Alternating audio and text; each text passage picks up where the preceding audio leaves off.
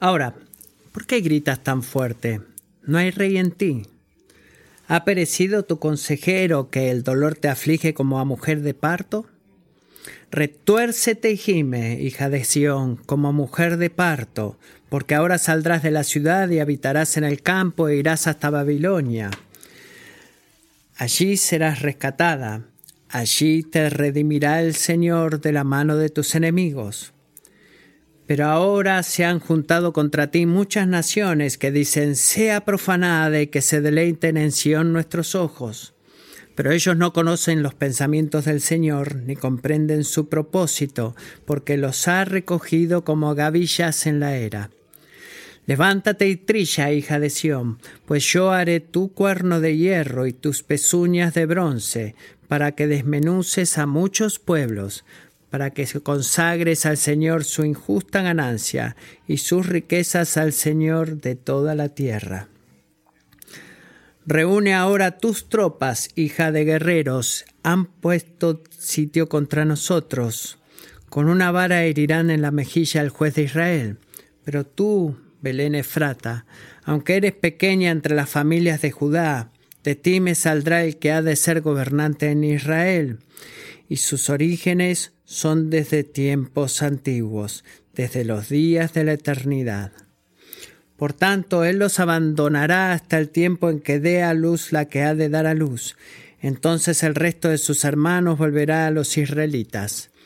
Y Él se afirmará y pastoreará su rebaño con el poder del Señor, con la majestad del nombre del Señor su Dios, y permanecerán porque en aquel tiempo Él será engrandecido hasta los confines de la tierra.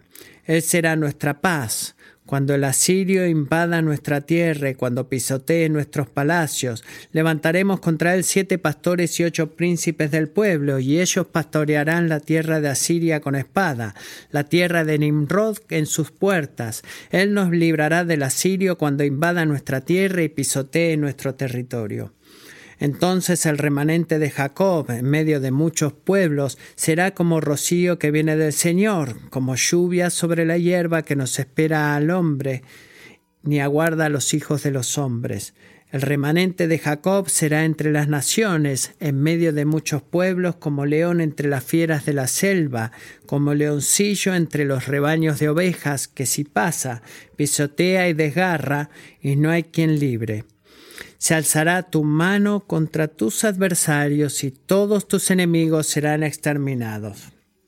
Y sucederá en aquel día, declara el Señor, que exterminaré tus caballos que de en medio de ti, también destruiré tus carros, exterminaré además las ciudades de tu tierra y derribaré todas tus fortalezas, exterminaré las hechicerías de tu mano y no tendrás más adivinos Exterminaré tus imágenes talladas y tus pilares sagrados de en medio de ti, y ya no te postrarás más ante la obra de tus manos.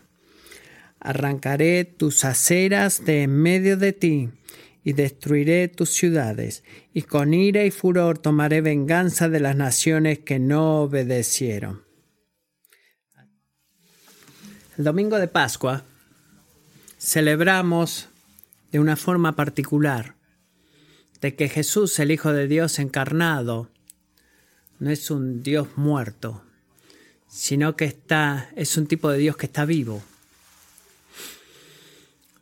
No está revolcándose en su tumba, sino que ha resucitado como hemos cantado, y las canciones que hemos cantado, la escritura que hemos leído, los sermones que típicamente escuchamos resuenan con temas de victoria, poder, gozo y dominio como que esperas eso, ¿verdad? Viene la primavera, viene la Pascua, entras a la iglesia vestido elegantemente y es como que anticipas eso, ¿verdad? Porque la resurrección de nuestro Señor viene con una promesa de un nuevo comienzo y un fresco comienzo y aquellos para aquellos que estamos en Cristo, porque él vive, nosotros viviremos. Y hemos cantado de eso, ¿verdad? Pero amigos, creo que todo eso de hablar de la victoria y el gozo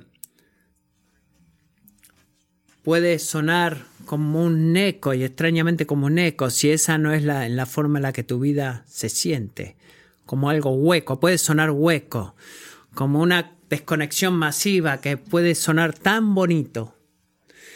Pero si uso esta ilustración, me pregunto si es como si estás viendo un cuento de hadas desde eh, un millón de millas a la distancia y piensas, oh Dios, oh Dios, ¿no sería grandioso que esa fuera mi historia?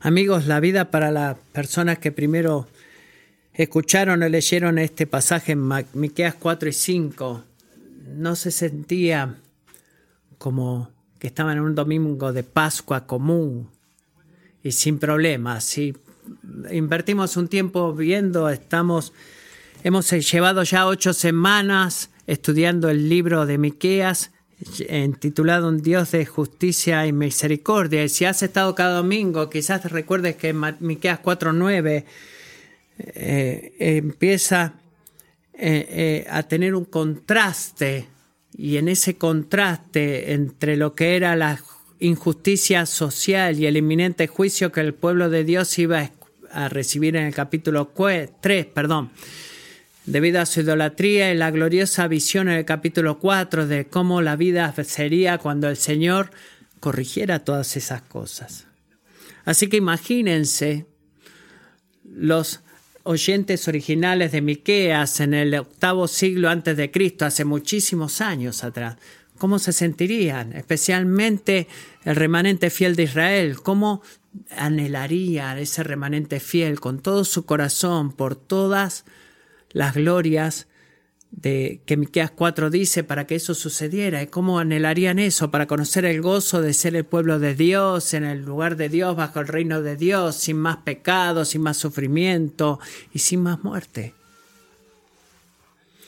Imagino que algunos eh, aquellos oyendo a Miqueas en estos capítulos podrían decir literalmente a él y pensando en su corazón, pero Miqueas, la visión en el capítulo 4 suena increíble. Pero todavía no estamos ahí. No estamos ahí. Miqueas, seguimos siendo un desastre. Y tú incluso nos has dicho que todas las bendiciones de, de Miqueas 4 del 1 al 8 no sucederán en el, perdón, el versículo 1 hasta los últimos días. Y queda un largo camino todavía para que ese día llegue. Así que Miqueas, ¿cómo vamos a llegar desde aquí hasta allá? ¿Cómo vamos a llegar de aquí hasta allá? ¿Y qué debemos hacer aquí y ahora mientras estamos sufriendo o mientras esperamos? Bueno, Miqueas les dice a estas personas, el resto del capítulo 4 y todo el capítulo 5 es la respuesta a esa pregunta y lo voy a resumir de esta forma. Experimentar la salvación de Dios es cuestión de confiar en las promesas de Dios. Experimentar la salvación de Dios es cuestión de confiar en las promesas de Dios. En otra palabra, si quieres conocer cómo llegar de aquí hasta allá, cómo llegamos de nuestros sufrimientos presentes al día final donde el Señor haga todas las cosas nuevas y todo lo que de Miqueas 4 del 1 al 8 sucedan, cómo llegar de aquí allá, la respuesta es esta. Queremos experimentar la salvación y es cuestión de confiar en las promesas de Dios. Y esa palabra que es ahora es verdaderamente una palabra clave en este pasaje. Miqueas la usa para darnos tres contrastes diferentes entre eh, el estrés que Israel estaba por experimentar y la liberación que el Señor iba a trabajar en favor de ellos. Y va entre estas dos cosas, imágenes del sufrimiento seguidas de promesas de misericordia. Y en cada uno de estos contrastes entre sufrimiento, juicio y misericordia, revela una promesa acerca de la salvación de Dios que los israelitas necesitaban confiar en esas promesas y nosotros también. Y esos tres contrastes están seguidos por dos promesas adicionales acerca del resultado de la intervención de Dios. Y por eso que tengo hoy un sermón de cinco puntos el domingo de Pascua. Así que pónganse sus cinturones que vamos a atravesarlos rapiditos. Voy a experimentar, eh, recordarles el primer punto, experimentar la salvación de Dios ahora antes y ahora. Es solo cuestión de confiar en las promesas de Dios. Esta es la promesa número uno. El Señor salva en el punto de nuestra mayor angustia. Él salva en el punto de nuestra mayor angustia. Miren versículo 9, capítulo 4. Miqueas comienza en el versículo 9 hablando sarcásticamente. Dice, ahora, ¿por qué gritan tan fuerte? No hay rey en ti, ha perecido tu consejero. Está describiendo un día, un día por venir, en donde los ejércitos de Babilonia eh, sacarían del trono al rey de Judá, exponiendo la, la, tontería de confiar en líderes humanos. Y Miqueas dice que ese día va a ser duro. ¿Por qué? Porque el dolor es una respuesta apropiada al sufrimiento por el pecado. Miren el versículo 10. Resuertes, retuércete gime, hija de Sión, como mujer de esparto, porque ahora saldrás de la ciudad. Está hablando en futuro y habitarás en el campo. Pero estoy seguro que Miqueas está en el presente. Y habitarás en el campo e irás hasta Babilonia. Quizás no sepas, pero en este punto, en el octavo siglo antes de Cristo, cuando Miqueas está declarando y hablando estas palabras, Asiria seguía siendo el poder militar dominante en la región. Babilonia era un pueblo muy pequeño, pero el Señor conoce el fin desde el principio y siempre lo hace. Y él le revela a Miqueas el sufrimiento que Judea iba a experimentar siglos, muchos antes de que eso sucediera, le dice a su pueblo, escuchen, el castigo del exilio en Babilonia está garantizado. Pero incluso eh, a estas palabras soberanas en el versículo Dios, la, la esperanza que hay en estas palabras está ahí, porque miren, el sufrimiento que experimentamos por causa de nuestro pecado en Babilonia, no es una sorpresa para el Señor. No es una sorpresa. En su justicia perfecta y su disciplina llena de gracia, Él ha ordenado a, los babilonios, perdón, que invadieran Israel. No está fuera de su control. No hay parte de tu vida autoafligida, con sufrimiento incluido, escapa de la mano soberana de Dios. Recuerda eso, recuerda eso. Y nota lo que el Señor dice que sucederá en Babilonia, de vuelta al versículo 10. Allí serás rescatada, allí te redimirá el Señor de la mano de tus enemigos. Cuando veas una palabra repetida en la Escritura, pone freno de mano. No es un accidente que la palabra esté repetida. Miqueas no repita la palabra allí por error. El Señor está haciendo eh, que sea una expresión profana muy importante de que su obra redentora en la vida de los judíos sería tan específica como sus problemas, tan particular como sus problemas. Israel,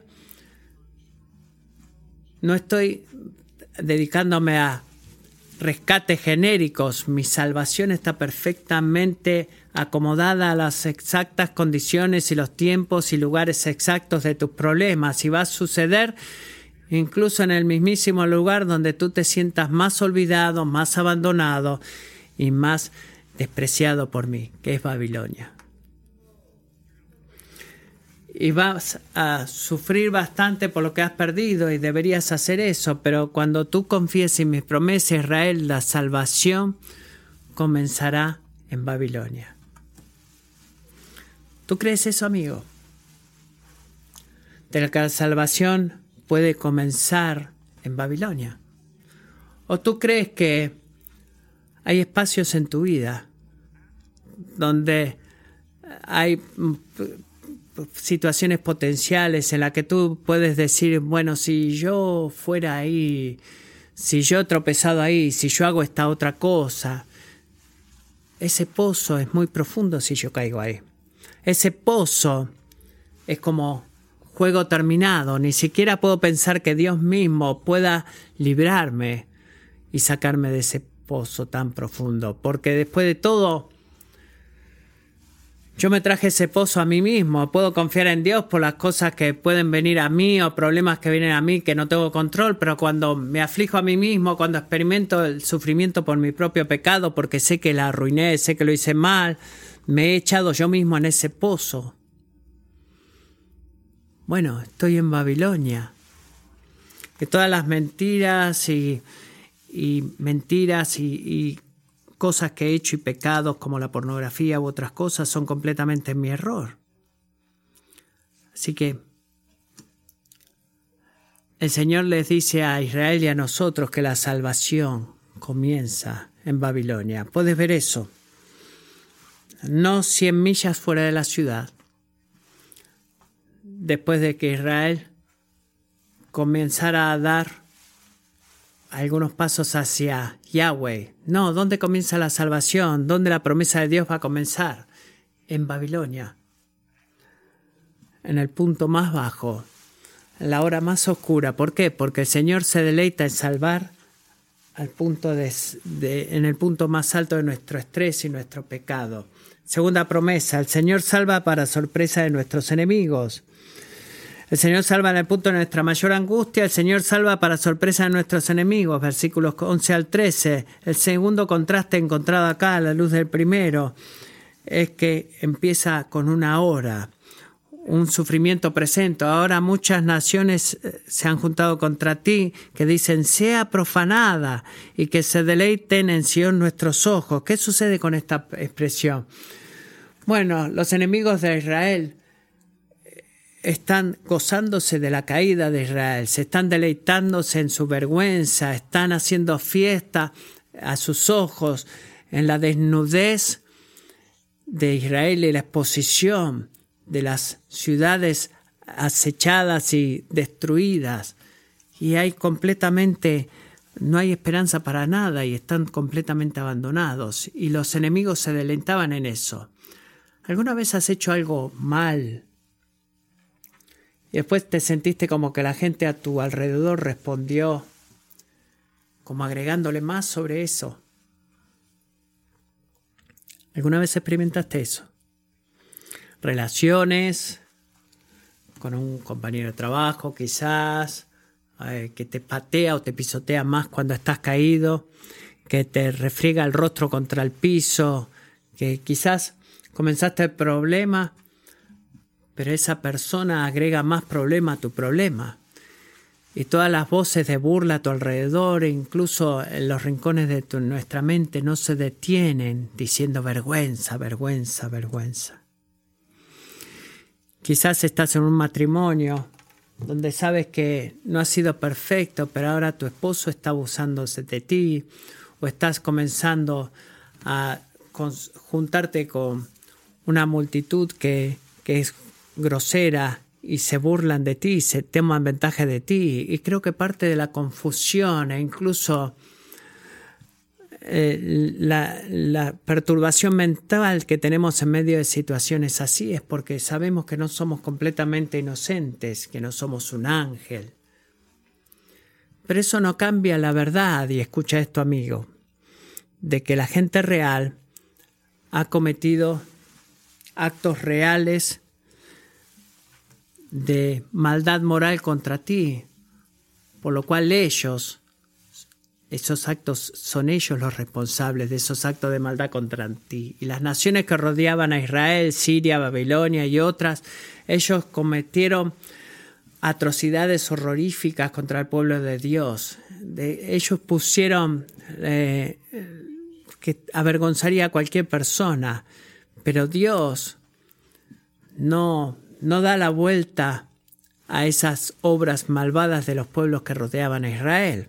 En otras palabras, Él no dice que a su pueblo, bueno, tú has escogido lo incorrecto, ahora buena suerte, arréglate como puedas. No, Él tiene a los enemigos de Israel como culpables, no menos que la Israel por sus actos malvados. Y es Israel quien en última instancia prevalecerá sobre ellos, dice Miqueas.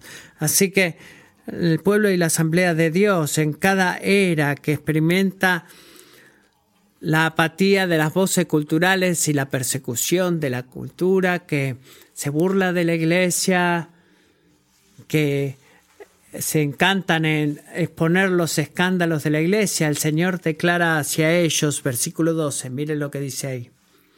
Pero ellos no conocen los pensamientos del Señor, ni comprenden su propósito, porque los ha recogido como gavillas en la era. En otras palabras, las naciones paganas alrededor de Israel no tenían una teología bíblica de lo que era el sufrimiento. Ellos no tenían una teología de la cruz y en sus mentes la fe de las naciones reflejaba la falta de conexión de ellos con Dios. Así que mira Israel, son un problema Israel. ¿Qué significa eso? Yahweh es débil o se ha cansado de su pueblo. ¿Y por qué más están tan afligidos? Debemos nosotros recibir el favor de Dios seguramente y ellos son despreciados por Dios porque a nosotros nos va bien, nos va bien pero por supuesto que hay dos realidades, dos, dos caminos de Dios eh, en cuanto a los enemigos de Dios y a los amigos de Dios que hasta el día de hoy permanece. Primero, ellos tienen que rendir cuentas delante del Creador y segundo, por favor escuchen esto, el poder de la misericordia de Dios, el poder vencedor de la misericordia de Dios. ¿Cómo Dios puede seguir a favor de Israel si está permitiendo que Israel sufra? Esa es la pregunta, ¿no es cierto? Amigos, es porque la historia del Señor, de la disciplina del Señor en nuestras vidas, es la historia de Jesús. Se ve como derrotado, se ve como que Dios por siempre les ha quitado el favor. Piensa en esto. ¿Puede algo que pueda parecer más oscuro o falto de esperanza que la muerte en la cruz, que el Rey de Gloria permanezca en la tumba? Eso es lo que todas las naciones vieron una cruz, una tumba. Pero amigos, eso no es lo esa no ahí no es donde la historia de Jesús terminó y esa no es como la historia del pueblo de Dios termina tampoco. ¿Cuál es la teología bíblica del sufrimiento? ¿Cuál es la teología de la cruz que nos dice estar cerca de nuestro sufrimiento? Que el sufrimiento es el camino hacia la gloria. ¿Tú quieres llegar a la gloria? ¿Quieres estar con el Señor? ¿Quieres estar con Jesús? Debes caminar el camino del sufrimiento, como Él lo hizo. Y sabemos que la cruz culmina en la resurrección, tanto para Israel como para con nosotros. Eh, el pecado en sus consecuencias no tiene la palabra Señor. Mira el versículo 13, levántate y trilla, hija de Sión, pues yo haré tu cuerno de hierro y tus pezuñas de bronce, para que desmenuces a muchos pueblos, para que consagres al Señor su injusta ganancia y sus riquezas al Señor de toda la tierra. ¿Qué dice Miqueas acá? Cuando Dios te salva a ti, cristiano, para sorpresa de tus enemigos, tú no vas no vas a caer bajo sus manos, sino que en lugar de eso, cuando el justo juicio de Dios te reivindique, va a haber ellos van a temblar porque tú vas a tomar la corona de su misericordia, su favor, su, su vindicación que Él ha puesto sobre ti y arrojarás esa corona sobre los bajo, perdón, a los pies del Señor y adorarás al Señor.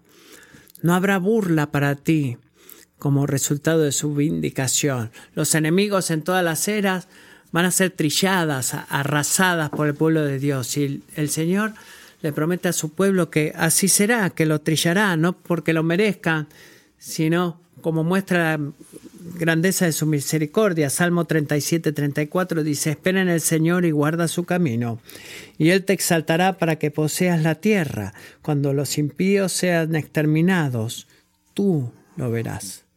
Es la segunda promesa. El Señor salva para sorpresa de nuestros enemigos.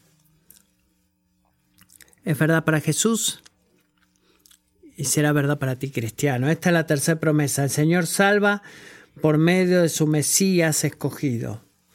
Y ahora estamos en el capítulo 5, versículos 1 al 6. hay tres contrastes, este es el último contraste que comienza con el ahora. Mira versículo 1. Reúne ahora tus tropas. Eh, hija de guerreros han puesto sitio contra nosotros. Eh, Israel está viendo y sufriendo un, un rodeo, un asedio con las otras otros ejércitos. Cuando Babilonia destruyó a Israel o Jerusalén en el siglo V, es esta la profecía de ese asunto. ¿Y qué Son fuerzas del mundo, del mundo, desde el Satanás, que están en contra del pueblo de Dios en todas las edades. Y Miqueas nos recuerda, ver, el versículo 1, que los reyes humanos no ofrecían ningún refugio. Cuando ellos fueron a buscar a sus enemigos, bueno, le golpeó en el medio de la mejilla a Israel por haber confiado en reyes extranjeros en lugar de venir a él. Y es donde los sentidos y la gente de Israel eran llevados en, iban a ser llevados en cautiverio. Pero mira lo que dice el versículo 2, versículo 2, pero tú, Belén Efrata, aunque eres pequeña entre las familias de Judá, de ti me saldrá el que ha de ser gobernante en Israel.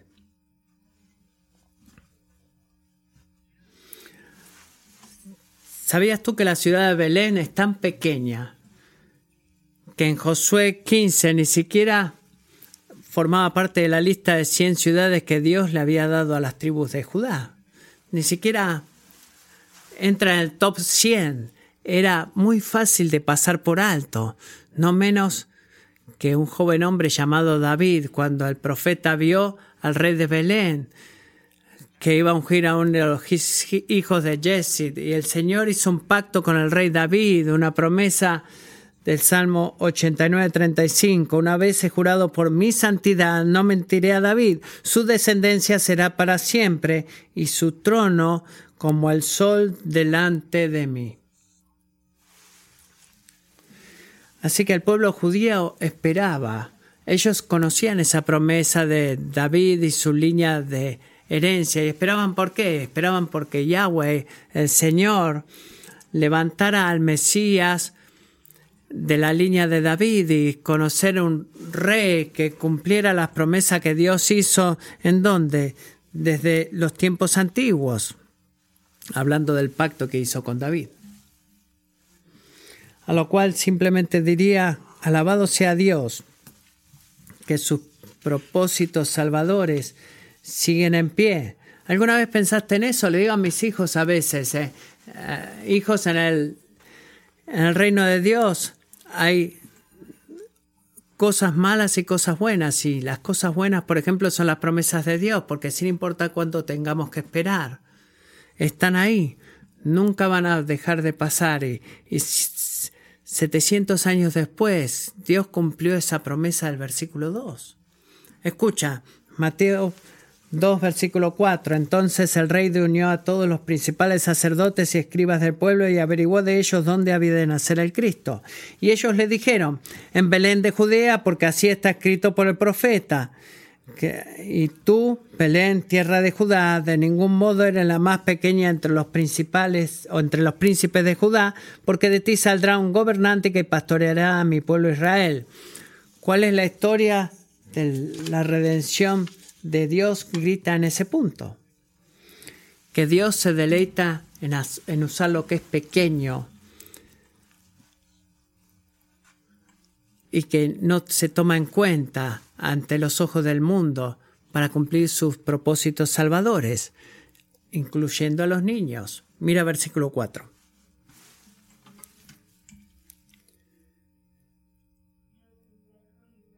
Vamos, vayamos al versículo 3 en realidad. Por tanto, Él los abandonará hasta el tiempo en que dé a luz la que ha de dar a luz. mucho tiempo antes de retornar del exilio en Babilonia, Israel seguía siendo eh, seguía sometida a reinos extranjeros, uno tras otro, los griegos, los romanos, Y para cuando llegó el siglo I, ¿quién estaba reinando sobre Israel? Los romanos. Es por eso que tantos seguidores de Jesús esperaban que él, si él era el Mesías, que comenzara una guerra de derechos civiles. Si tú eres el Mesías, no es tu trabajo levantarte como rey, Maqueas 5.2, y patear el trasero de los romanos. Vamos, Jesús.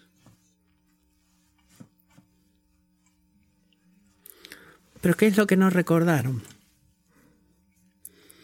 ¿Qué tendemos a olvidar nosotros, incluso en medio de nuestro sufrimiento físico? Que todos estos enemigos humanos, Siria, Babilonia, Roma, ellos eran apenas ecos de las obras y efectos que incluso eran más grandes para nosotros, o un enemigo más grande para nosotros, un enemigo que ha estado oprimiendo al pueblo de Dios desde el principio, incluyendo a Satanás.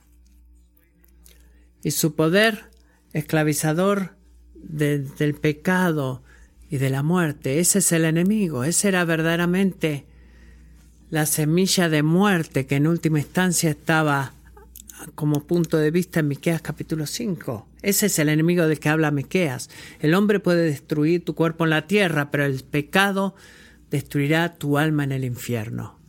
Así que cuando los tiempos se cumplas, justo en el momento justo, Dios envió a su Hijo. Jesús vino para librarnos de nuestro mayor enemigo y en el proceso de garantizar tu liberación en el futuro de todo otro enemigo. Él vino aquel que era completamente humano para juntar a sus hermanos, para traer a pecadores como nosotros a casa, es la promesa del versículo 3, y vino para también como Dios completo para que para darnos anoche el derecho de la seguridad y paz eterna como el perfecto y gran pastor. Miren versículo 4, que incluso los mejores de los los mejores líderes israelitas fallaron en poder ser. ¿Cómo podemos saber que todo eso es verdad? ¿Qué garantiza la verdad de que esas promesas se han cumplido en Cristo? Es la simple verdad, hermanos y hermanas, de que Jesús es el Salvador que permanece. Mire versículo 4, capítulo 5. Y él se afirmará y pastoreará su rebaño con el poder del Señor, con la majestad del nombre del Señor su Dios. ¿Y qué es lo que está que vino Jesús a hacer e hizo?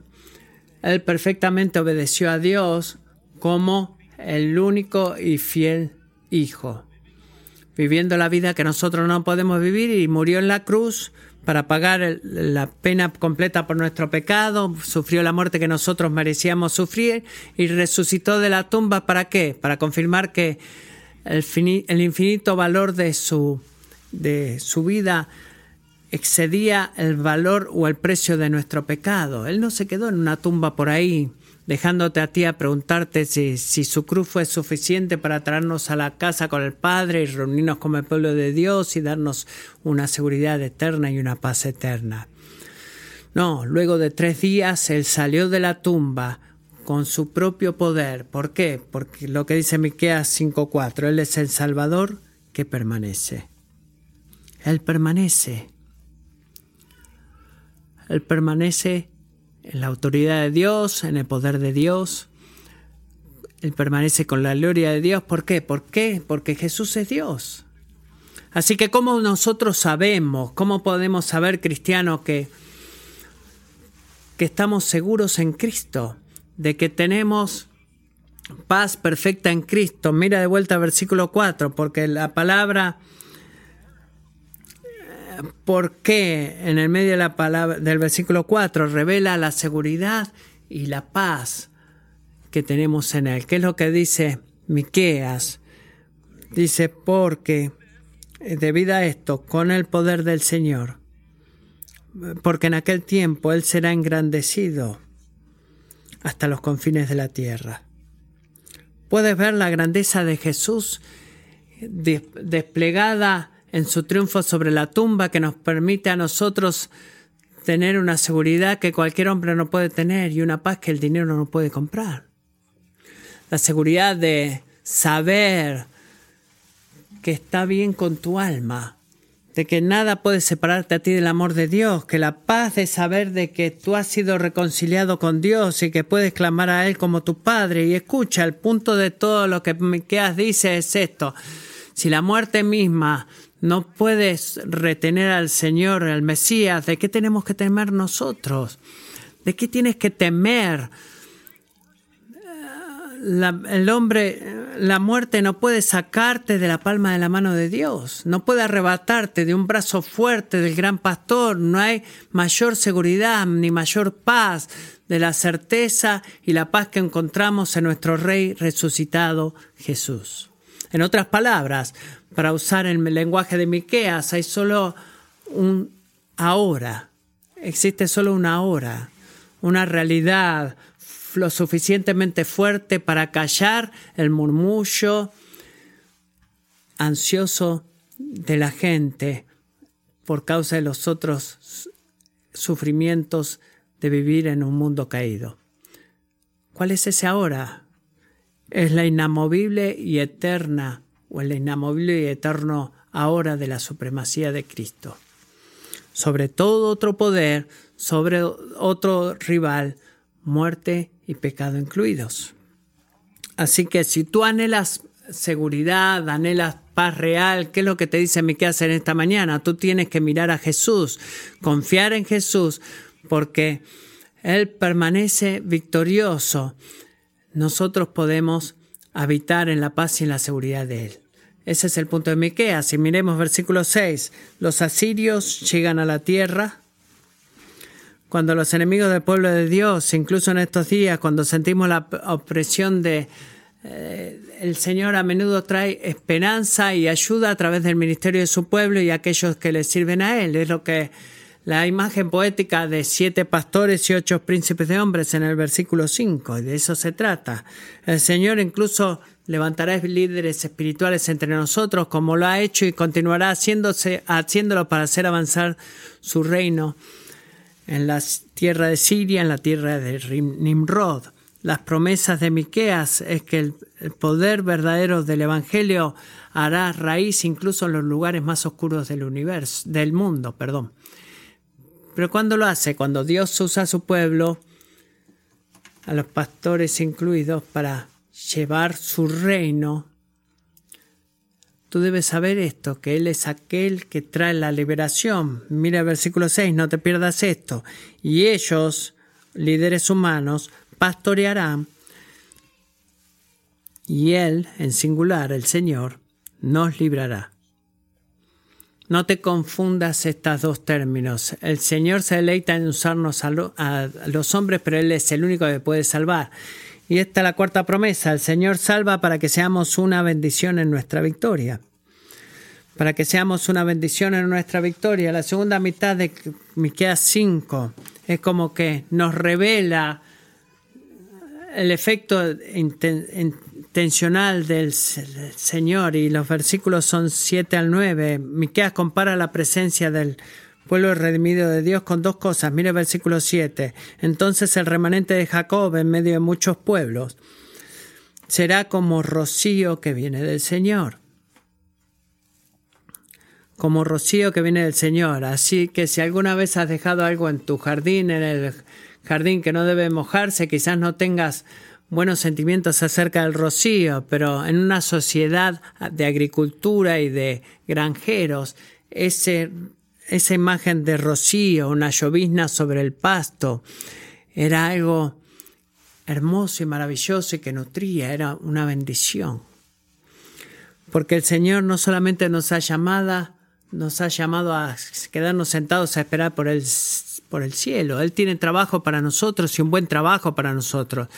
Él quiere que su iglesia, nuestra iglesia, sea una bendición para el mundo, comenzando con la comunidad en la cual tú vives, nuestro presente en nuestra presencia en Midlothian y tu presencia en las calles, donde tú duermes, en la oficina donde trabajas. Debería ser como un rocío en el sentido de que tú traes lo que sea que, es, que tengas que llevar. Es un nutrientes y, y alimento para ellos. Versículo 10 que dice, y sus eh, dice que el Señor nos va a usar para bendecirnos, para que nosotros podamos ser bendición todo el tiempo, toda la habilidad, todos los recursos que tenemos. En Gálatas 10 decía, hagamos bien a todos según tengamos oportunidad y especialmente a los de la familia de la, de la fe, no menos para el Mesías que eh, apareció en el versículo 4. Así que, ¿qué pasará si la iglesia desaparece mañana? ¿Será nuestra presencia extrañada? Pídele al Señor que te muestre cómo tú puedes ser una bendición tangible. Versículo 8. Para las muchas personas en las cuales el Señor, entre las cuales el Señor te ha plantado. La segunda comparación que hace Miqueas de la presencia de, Dios en medio del pueblo es que el remanente de Jacob estará, eh, será entre las naciones, en medio de muchos pueblos, como león entre las filas de la selva. Así que cristiano, tú debes ser como el rocío y al mismo tiempo debes ser como un león.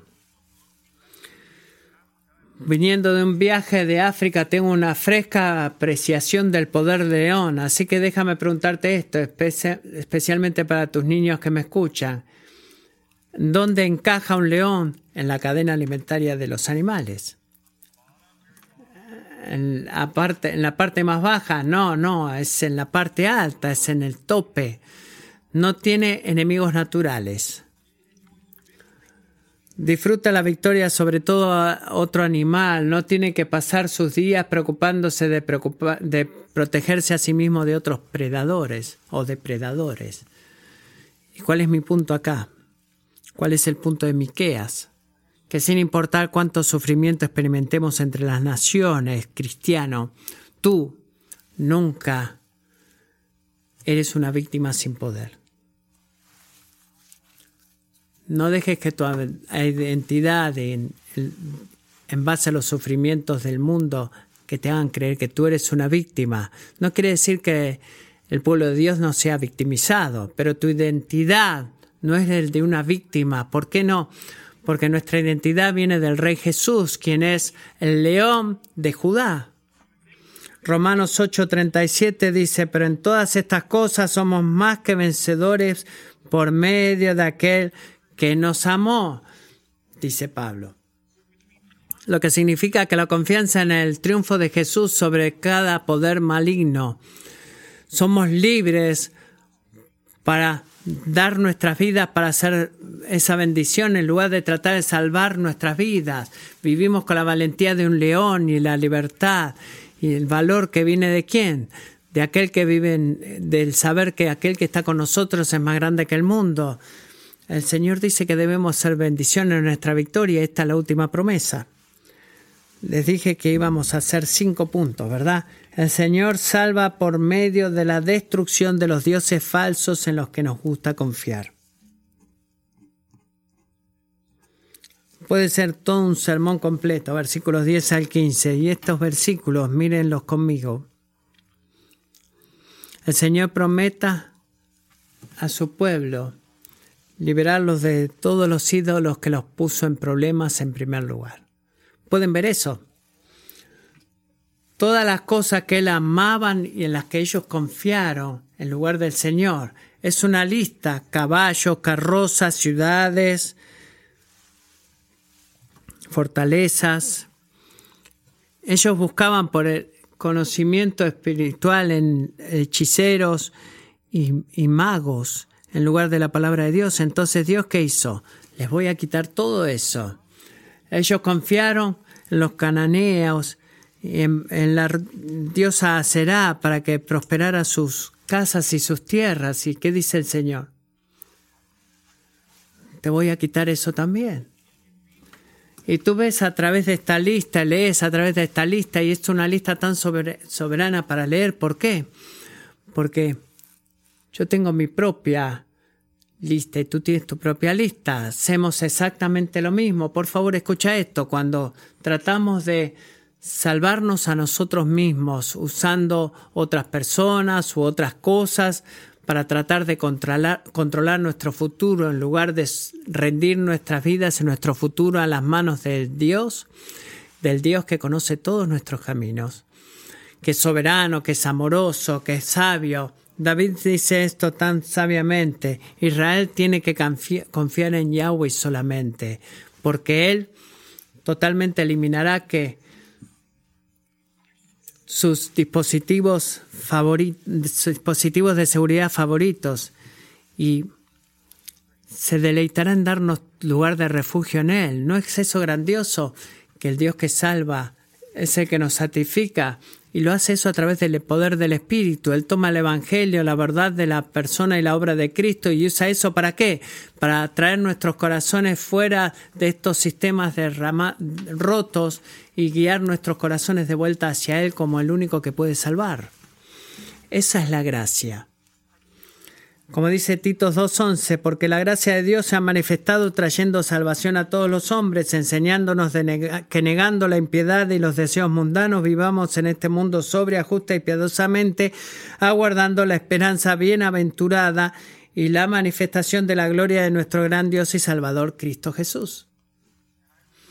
Y leo eso y digo en respuesta, ese es un proceso doloroso.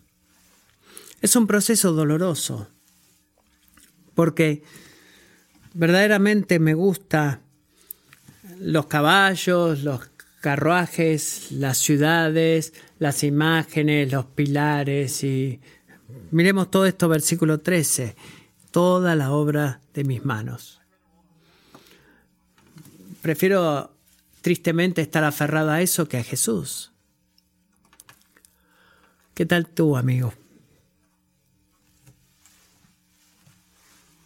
Experimentar la salvación de Dios requiere confiar en las promesas de Dios. Dios, las promesas de Dios. Es un tema de confiar en sus promesas y nunca vamos a confiar en sus promesas si estamos muy ocupados confiando en otras cosas, ¿verdad? Así que déjame ser claro en esto.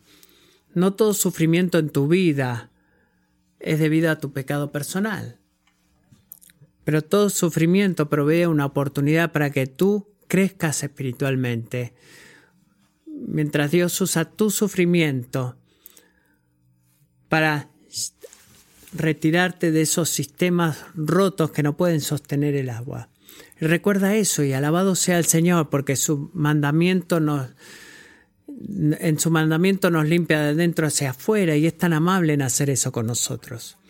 Miqueas 4 y 5 no nos surge a confiar en una sola promesa, sino que vomita una lista completa de promesas. Y amo eso, una lista larga y gloriosa. ¿Cuál es la lista? De que el Señor salva en el punto de nuestra mayor angustia, el Señor salva para sorpresa de nuestros enemigos, el Señor salva por medio de su Mesías escogido, el Señor salva para que seamos una bendición en nuestra victoria y el Señor salva por medio de la destrucción de los dioses falsos en los que nos gusta confiar. Y esa promesa del medio de que el, el Señor regirá, eso hará que todas estas otras cosas sucedan. Así que la tumba vacía que te confronta, que nos confronta con una certeza de que la promesa de Dios es real una y otra vez. Que seamos un pueblo que viva de acuerdo a eso, que confíe en todas las promesas salvíficas de Dios, porque la tumba vacía nos recuerda de que podemos confiar en Él una y otra vez. Oremos.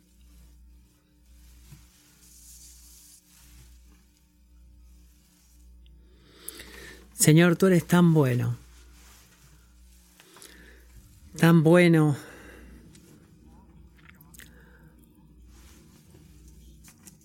De que no hay, de darnos una palabra del Antiguo Testamento que muchas veces olvidamos para darnos otro camino para el Calvario y para la cruz. Gracias Señor porque a través de Miqueas podemos recordar que tú eres el Rey que reina, Tú no estás sentado ahí o recostado, inconsciente, tú no estás muerto en una tumba, tú eres el Salvador que permanece.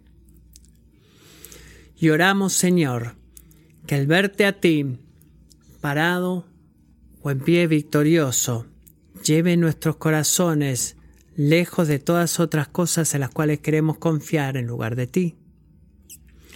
Gracias Jesús la forma en la que tú salvas. Gracias por la verdad de que tú salvas. Fortalece nuestra fe, Señor, para que nadie que tiene esperanza en ti sea jamás avergonzado. Y oramos eso en el nombre precioso y poderoso de Jesús. Amén.